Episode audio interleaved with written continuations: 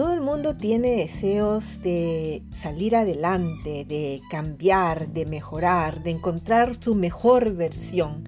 Este programa, eh, Entrena tu mente y cambia tu vida, es un podcast de inspiración y desarrollo personal con Carla Ramos Benningson, desde Suecia para todos los hispanohablantes en el mundo.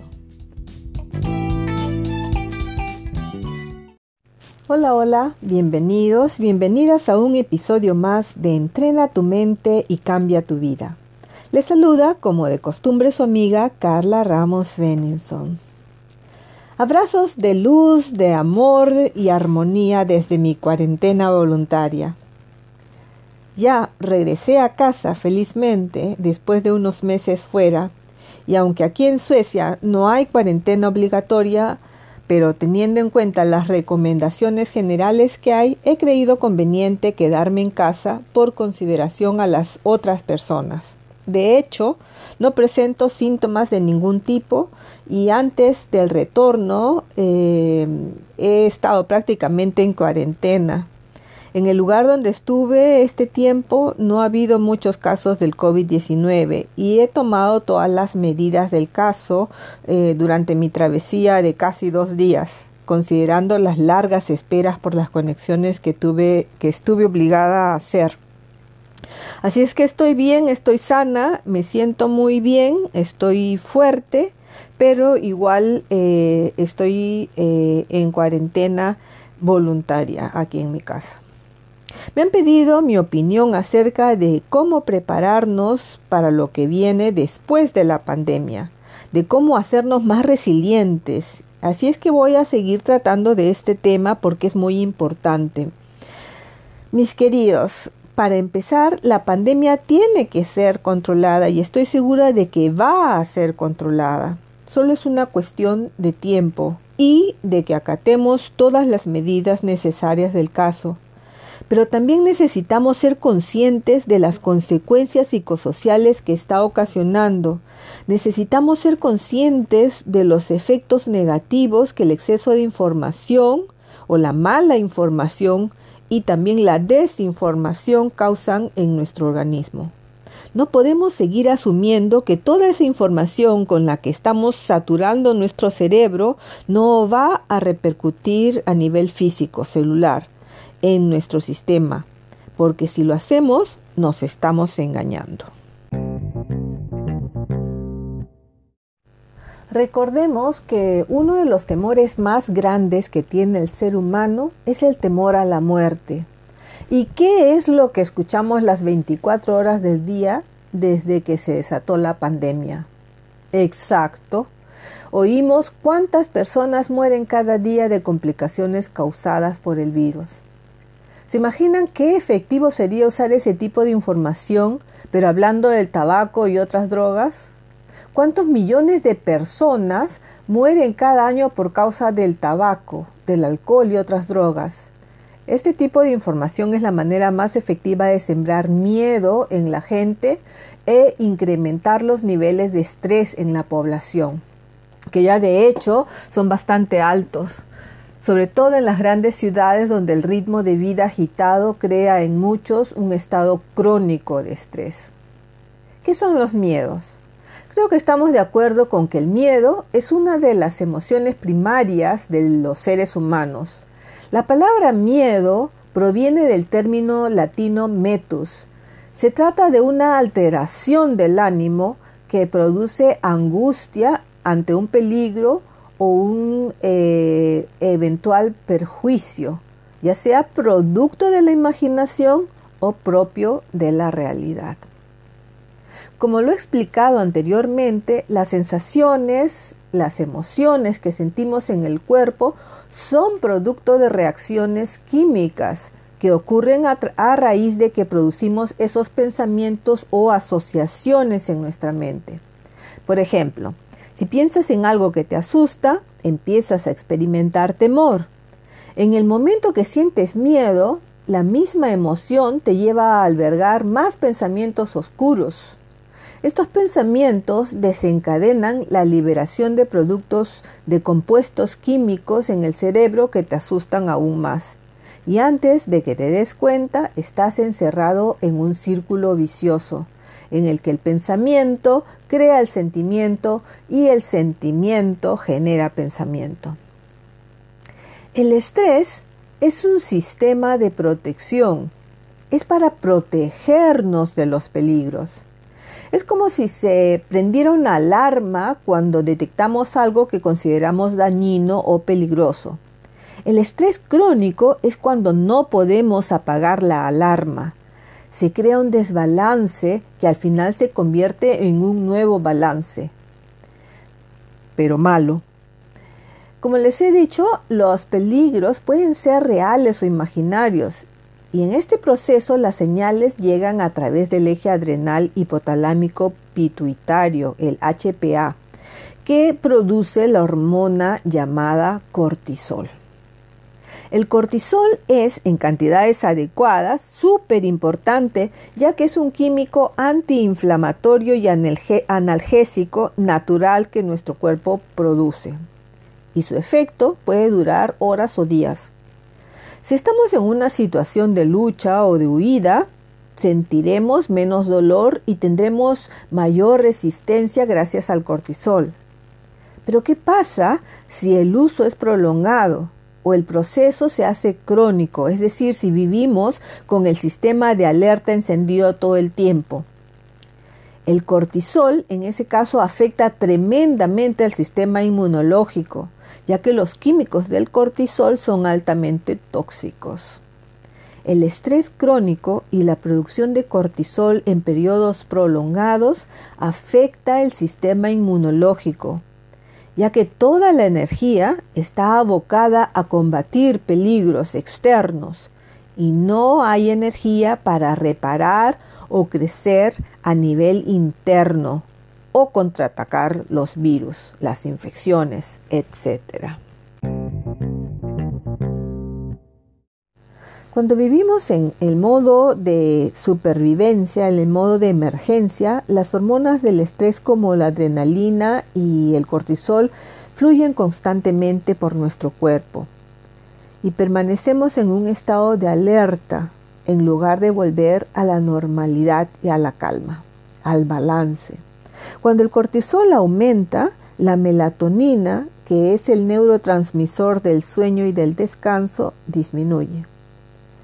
Si no dormimos lo suficiente y descansamos lo necesario, el cuerpo no puede recuperarse ni renovarse. Esto, si se prolonga en el tiempo, puede ocasionar que acabemos enfermándonos o que seamos más propensos a contraer enfermedades de contagio, por ejemplo. Porque el estrés a largo plazo regula la baja de expresión sana de los genes. De hecho, nuestros cuerpos se acostumbran a esa descarga química hasta el punto en que nos volvemos adictos a ella. Es que así que el organismo comienza a ansiar esos eh, momentos, eh, esos kicks que nos dan eh, de adrenalina. Nos volvemos adictos a ese tipo de emociones aunque digamos lo contrario, pero el estrés es altamente adictivo. Cuando nos hallamos en ese estado, el cerebro entra en alerta máxima y según intentamos predecir, controlar, provocar resultados con la intención de incrementar nuestras posibilidades de supervivencia, al hacerlo se hace más fuerte aún la adicción y nos identificamos con un cuerpo conectado a esa identidad y al entorno, presos en un tiempo lineal. Por eso es que estamos tan eh, focalizados en, en cosas del presente y el pasado, o perdón, del futuro. Si estamos focalizados en las cosas que pueden ocurrir en el futuro, entonces eso nos produce ansiedad. Si estamos focalizados en las cosas del pasado, eso nos produce más estrés. Cuando el cerebro está sobreexcitado y vives en modo de supervivencia, desplazando tu atención continuamente entre, por ejemplo, tu trabajo, las noticias, las redes sociales, eh, las amistades, los emails, etcétera, etcétera, activas cada una de esas redes neurológicas con tanta rapidez que al prolongarse esta situación por mucho tiempo, ese gesto de, cambiar de foco constantemente, de desplazar la atención con frecuencia, acaba por compartimentar el cerebro, que ya no funciona de manera equilibrada. Y cuando esto sucede, entonces acostumbras al cerebro a activarse a partir de una pauta desordenada e incoherente lo que le resta eficacia. Es decir, las redes neuronales se activan de manera desincronizada, como si fuera un grupo de tamborileros que hacen repicar sus tambores sin ritmo, de una manera cacofónica. Cuando tu cerebro se torna incoherente, no funciona de manera óptica, así que en conclusión tampoco tú lo harás. El doctor Joe Dispensa explica lo siguiente. Cada uno de los objetos, las personas y los lugares del mundo exterior relacionados con una experiencia relevante de tu vida está vinculado a una emoción, porque las emociones son energía en movimiento, son vestigios químicos de la experiencia.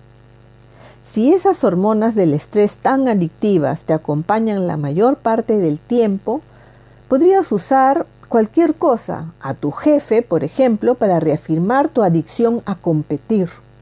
Podrías usar a tus amigos para reafirmar tu adicción al sufrimiento. Podrías usar a tus enemigos para seguir enganchado al odio. Podrías usar a tus padres para justificar tu dependencia al sentimiento de culpa. O a Facebook para seguir instalado en la inseguridad. O las noticias para reafirmar tu adicción a la ira o a tu expareja para justificar tu dependencia al resentimiento y tu relación con el dinero para reafirmar tu adicción a la escasez. Esto significa que tus emociones, tu energía, están vinculadas, entreveradas con cada persona, lugar o cosa que experimentas en tu realidad conocida. A la vez implica que no dispones de energía para crear nada nuevo, ya que donde pones tu atención, pones tu energía, y toda tu energía y atención están dirigidas a eventos del pasado, y por lo tanto estarás viviendo en el pasado y seguirás produciendo más de aquello que conoces y a lo que sin darte cuenta eres adicto. Y te preguntarás, ¿por qué siempre me pasa lo mismo? Y es que cuanta más energía pongas en ello, más atraerás aquello a tu realidad. Ahora bien, eh, con lo que venimos escuchando constantemente, si estamos continuamente reforzando esas emociones de miedo con respecto a la enfermedad, al virus, entonces estamos poniendo toda nuestra energía en eso. Y por lo tanto eh, eso va a, ocasionar que creemos más de esas emociones negativas que justamente son las que no queremos en estos momentos.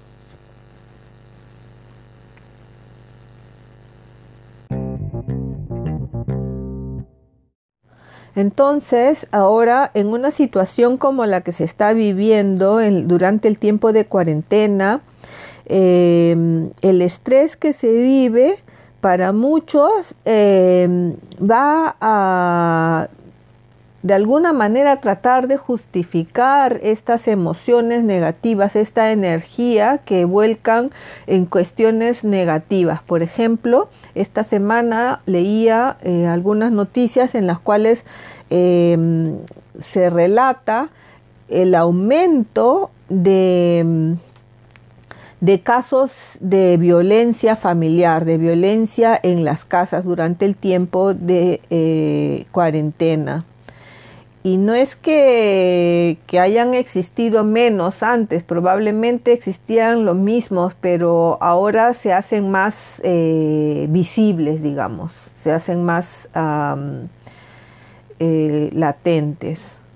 Casos de violencia, personas que han sido violentas desde antes y ahora en, por razones de de su confinamiento en el hogar, pues este, manifiestan aún más violencia, ¿no? Entonces ahí vemos ese eh, aumento eh, de esas emociones que ya están ahí, que se ven aumentadas a través del, a partir del estrés.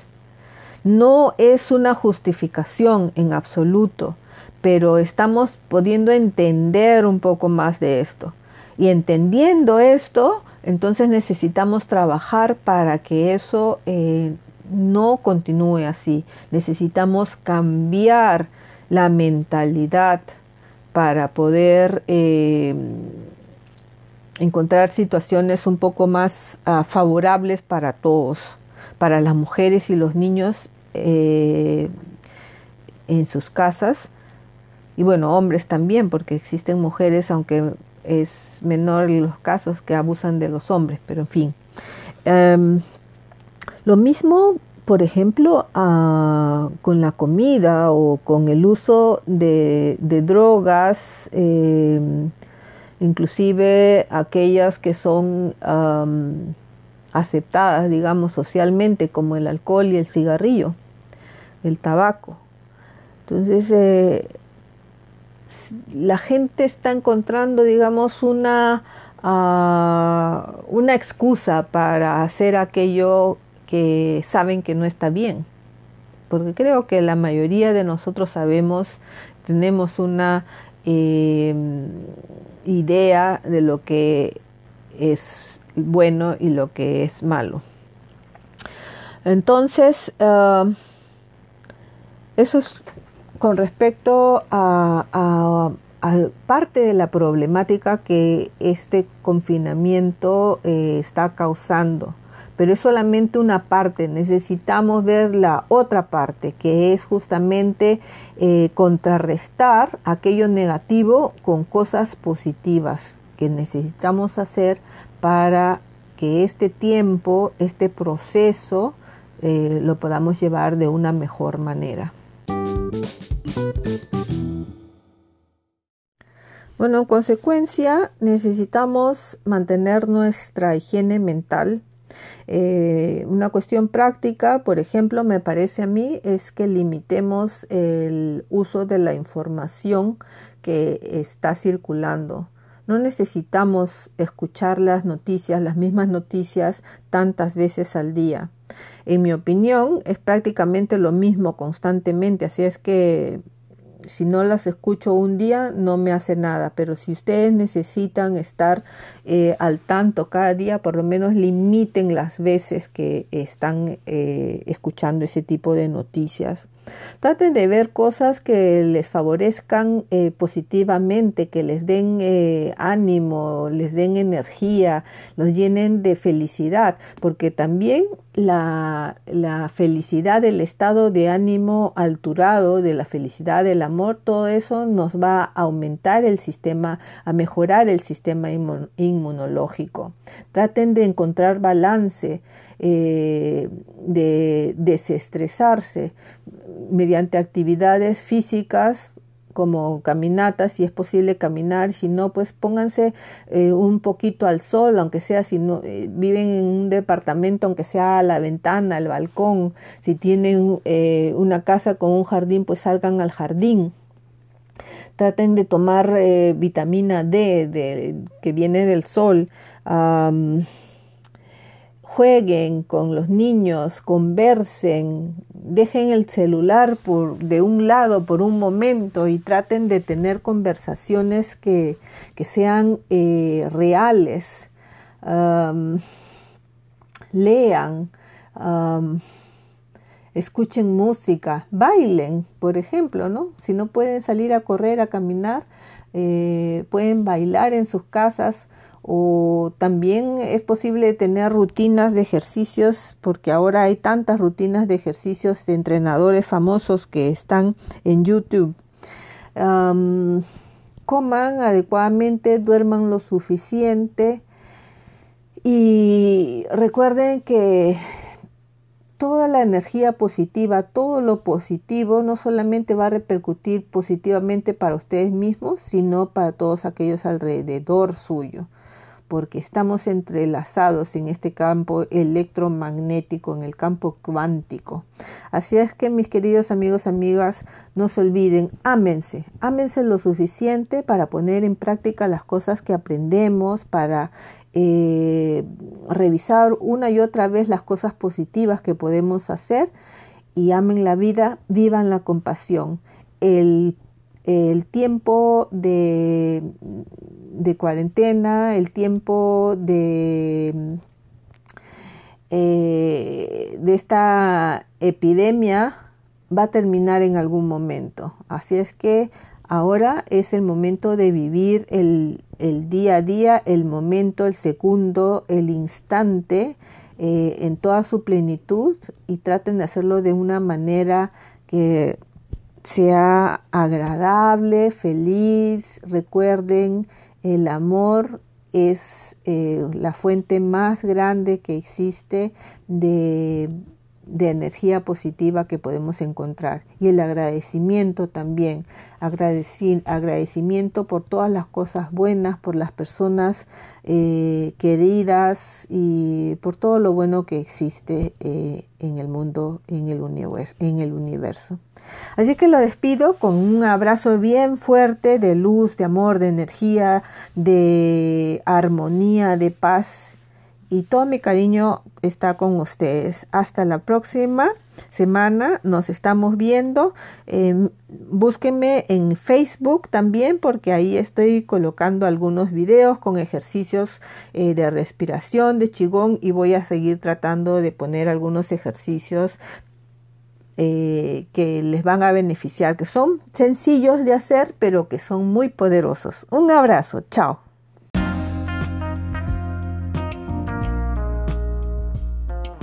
Este fue un episodio más de Entrena tu mente y cambia tu vida con Carla Ramos Beninson, creativa, renovada y supernatural. Hasta la próxima semana.